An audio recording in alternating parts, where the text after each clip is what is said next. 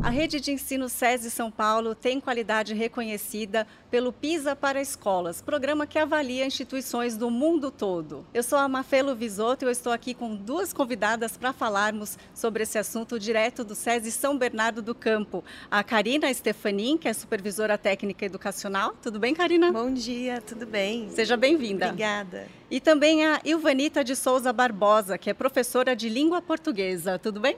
Tudo bem, bom dia. Obrigada. Bom dia. Obrigada pela presença de vocês.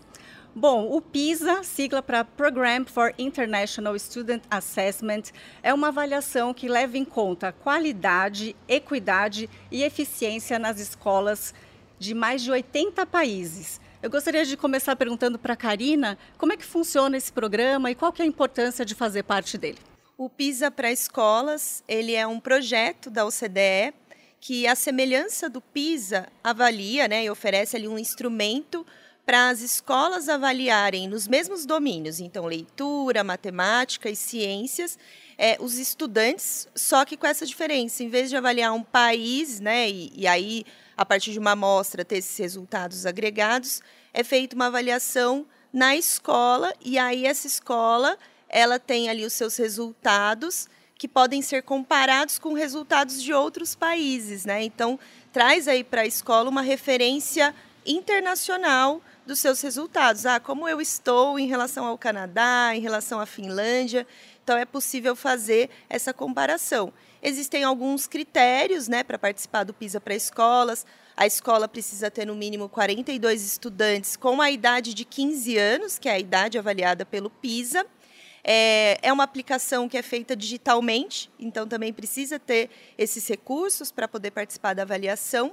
E são é, existe essa prova cognitiva, né, feita essa, essa prova, e também os alunos respondem a um questionário contextual, porque o interesse também é que sejam avaliados ali aqueles domínios, mas também se olhe para o bem-estar dos estudantes na escola, para poder pensar também e promover melhorias de aprendizagem, mas também melhorias no contexto uh, da escola, né? assim como acontece com o PISA também. Perfeito. E o Vanita, no ano passado, o SESI São Paulo participou né, e teve um desempenho muito bom, superando a média do Brasil e também a média do Chile. Gostaria que você falasse sobre o diferencial do SESI, então, para conseguir chegar nesse resultado aí tão bom. Bom, eu acredito que ah, o diferencial do SESI para esse êxito né, na prova do PISA está na sua base, na sua proposta, sua proposta pedagógica, nos referenciais curriculares, na infraestrutura das suas unidades, das suas escolas. É, se você olhar para o referencial, o que diz o referencial, eu tenho ali uma proposta que parte da pesquisa, da leitura, é, do trabalho coletivo desses alunos, é, e isso vai garantir lá na frente um resultado positivo. Então, quando eu penso, quando eu olho para o SESI é, à frente do, do Chile nesses resultados, eu volto para a nossa base educacional, eu volto para os nossos procedimentos metodológicos, são eles que vão garantir aí esse êxito nos resultados. Muito bem. E a gente fala do Chile, né, Karina, que é um país que ele é reconhecido como o país que tem o melhor sistema de ensino da América Latina. Então, realmente é, um, é, um, é uma vitória, né, muito grande é, o César São Paulo é, conseguir passar à frente. É, eu gostaria que você falasse também algo que me chamou muita atenção, foi com relação à matemática, que é uma matéria muito difícil. Eu, pelo menos, sempre penei aí com matemática na escola. E o SESI São Paulo superou o Chile em 39 pontos. É, quais foram as estratégias aplicadas para isso? É, eu acredito que é, difícil a gente falar de uma coisa só, né? A Ilvanita trouxe aí uma série de é, elementos que fazem parte da nossa proposta educacional. Então, acho que quando a gente vê esse bom resultado, né, você trouxe essa, essa comparação com o Chile, que é uma referência de qualidade, é, a gente observa que o que a gente tem feito na nossa rede é, está dando certo, está no caminho certo. Isso é muito importante para a gente. Então, ter um currículo muito coeso, um currículo já consolidado, um material didático é, muito ali alinhado né, aos estudantes, às necessidades dos estudantes, ao contexto, às, às atualidades. É, essa infraestrutura, como a Ilvanita trouxe, mas acho que tem um aspecto fundamental também que é a formação continuada, né? especialmente a formação dos nossos professores e dos gestores porque dentro né, daquilo que a gente considera que é essencial para esse resultado, tem o papel do professor. Né? Sem professores, né, é, a gente não teria esse resultado. São os professores que estão ali no dia a dia desenvolvendo situações potentes de aprendizagem para os estudantes, é, que estão também ali contextualizando as propostas. Então, em relação à matemática, o que eu acho que vale destacar é que a gente tem cada vez mais é, procurado desmistificar a ideia de que matemática é algo difícil, que a matemática ela exige alguma coisa ali é, que já nasça com a pessoa, um talento, né? A matemática ela, ela é para todos, né? E ela pode ser aprendida por todos os estudantes, desde que ele tenha ali as condições apropriadas para isso. Então, cada vez mais esse trabalho é, de tornar a matemática presente na escola, nos ambientes, é, um trabalho muito integrado entre os professores de diferentes componentes curriculares. Né? Então, trazer a matemática dentro das diferentes áreas. Então, é, acredito que isso tem contribuído. Além desse trabalho também, é, nos diferentes níveis de complexidade. Muitas vezes né, a gente fica é, preso a um trabalho de memorização, dos alunos saberem alguma coisa. Mas a própria avaliação do PISA, ela exige não só que o aluno reproduza algum conhecimento, mas que ele consiga é, demonstrar que ele aplica esse conhecimento em diferentes contextos, em contextos que são escolarizados ou também de fora da escola. E isso é algo que, dentro da nossa rede e dentro da nossa, da nossa proposta, do nosso referencial, a gente já vem trabalhando há algum tempo com os nossos professores. Né? A gente já superou em, em muito essas ideias. Então, acredito que esse, esse conjunto né, de, de coisas e que a gente vem construindo numa caminhada, né, num percurso, num processo, é que trazem esse bom resultado. Muito bem, temos um modelo aqui, a professora Ilvanita, né, para Exatamente. É, de prova. E com relação à língua portuguesa é a mesma coisa, né? Porque é uma língua difícil, que tem um monte de regrinha, e a gente sabe que no modelo de ensino tradicional sempre foi focada a memorização. Como que é a sua didática hoje em dia em aula? Bom, é, em língua portuguesa, se formos observar, o SESI tem uma proposta inovadora. É, nós trabalhamos por meio de gêneros, então a leitura é feita por meio de gêneros e vamos trabalhando aí o multiletramento, a leitura e produção de textos é, multissemióticos, é, o desenvolvimento dessas competências linguísticas, mas atreladas ao texto, ao contexto da produção textual. Então, nós não trabalhamos com a, a decoreba da regra, né? Então, decorar a regra para poder saber se está certo ou errado. Não. Avaliamos esse, esse falar da, da língua portuguesa dentro de um contexto dessa variação linguística. É, aqui, especificamente aqui na nossa escola, né, que teve um, um, um bom resultado, eu observo que esse trabalho com a, com a linguagem e com a leitura e com a pesquisa, isso é em todos os segmentos. Então, desde o Fundamental 1 até o último ano da educação básica, o aluno vem se envolvendo com essas leituras, é, com, com esses gêneros textuais, é, com a linguagem, por exemplo, que está no mundo. Está no mundo dele e está no mundo dentro da escola também. Eu acho que as nossas práticas positivas, elas tem contribuído muito aí para o êxito é, dos resultados na prova do PISA. Muito bem, com certeza as pessoas que estão assistindo aqui queriam voltar no tempo para ter esse tipo de ensino.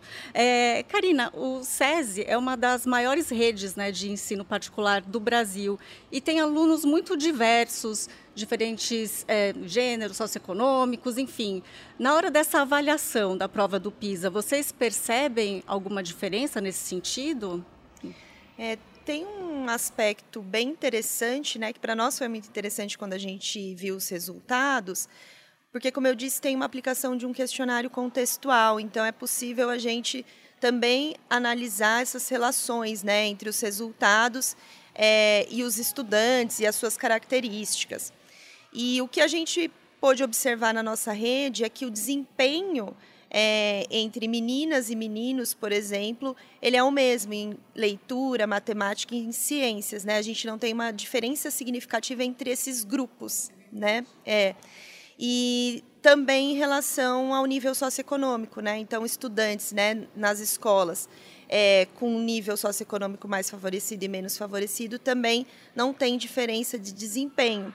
Isso mostra para a gente também né, um resultado desse trabalho na perspectiva da equidade, que já há bastante tempo a gente vem é, buscando, trabalhando informação com os nossos professores, esse olhar mais personalizado, um olhar para todos os estudantes e para cada um, é, ter altas expectativas em relação a todos os estudantes independentemente é, do seu gênero ou da sua origem, né? Então, muitas vezes tem aquela ideia, ah, os meninos têm mais facilidade com matemática, né? Ou para a área de exatas.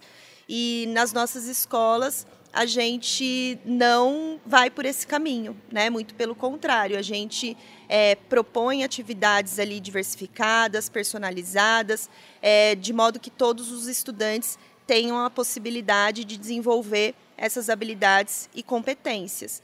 Então, eu acredito que esse olhar, né, mais individualizado ou até é, personalizado, ou a potência também dos agrupamentos, né, produtivos, o trabalho dos estudantes aprendendo ali entre eles, é, tudo isso possibilita esse resultado, né, e é algo que para nós foi muito importante quando a gente viu ali, porque no dia a dia a gente tem essas evidências, né? O professor já acompanha os processos, monitora as aprendizagens, mas vir esse resultado ali também é, de uma avaliação internacional que tem todo esse reconhecimento, acho que fortalece ainda mais é, essas evidências que a gente tem no nosso cotidiano também. Muito bem. Isso que você falou, né, do menino ter mais aptidão para matemática, é como se ele já fosse moldado a vida inteira para isso, então acaba que ele é vai ter... É cultural, ter... né? É cultural, né, Ivonita? Se, se a gente for olhar como nós fomos educadas, né?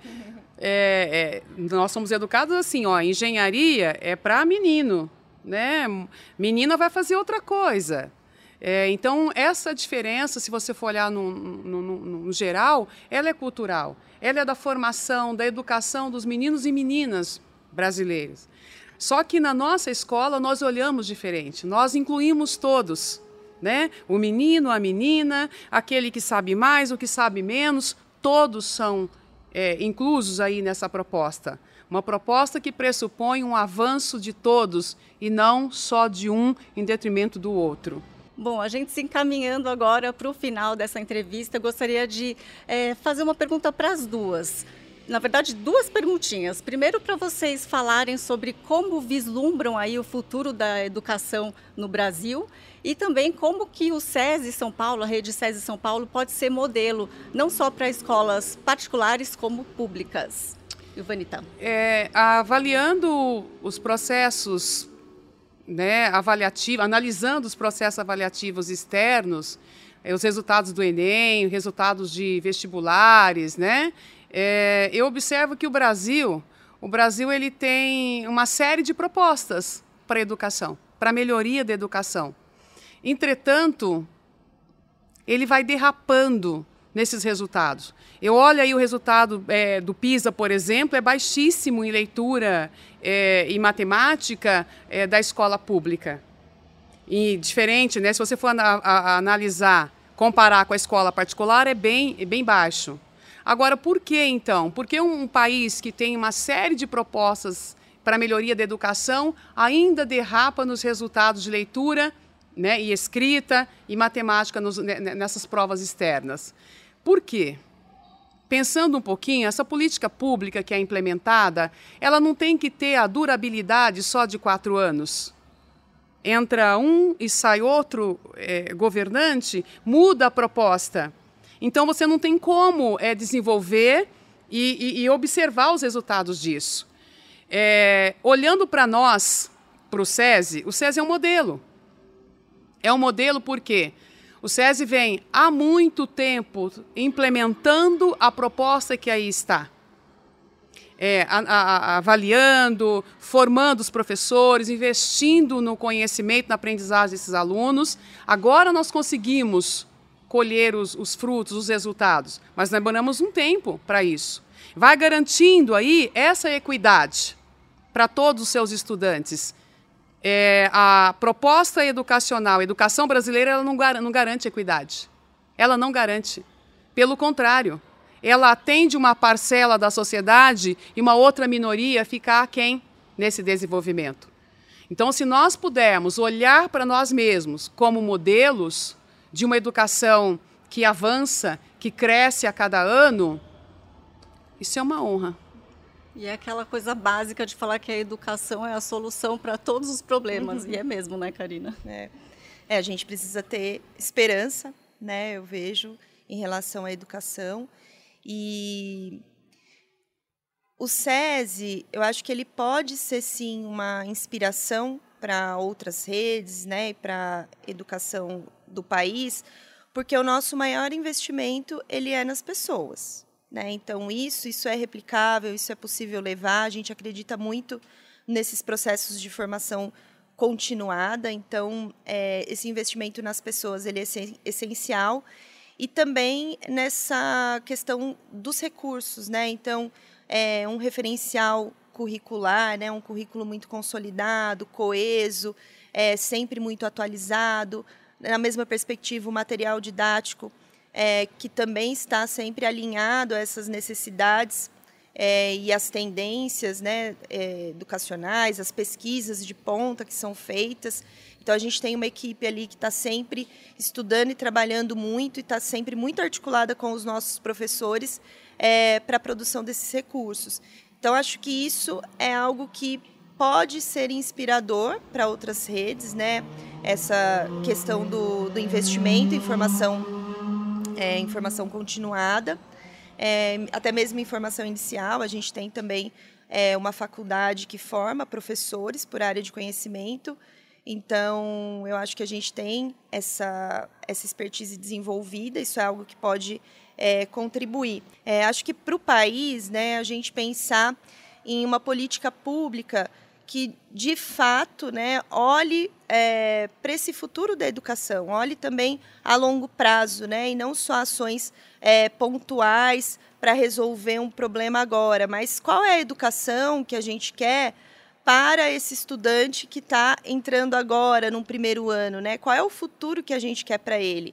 Então, pensar nessa educação também a longo prazo, né? Com é, políticas consolidadas, muito fortes, né? políticas educacionais é, também baseadas em pesquisa. A gente tem ótimas universidades no nosso país, ótimas redes também é, que podem contribuir com essa construção. Então, acho que esse é, olhar aí é, para a longo prazo também, né? A gente tem situações para serem resolvidas agora, mas como que a gente alicerça esse futuro que a gente tanto quer para os nossos estudantes, para as crianças, para todo mundo que está aí chegando, né? Saber onde quer chegar, acho que é fundamental. Hoje, é, em educação, saber onde quer chegar é fundamental.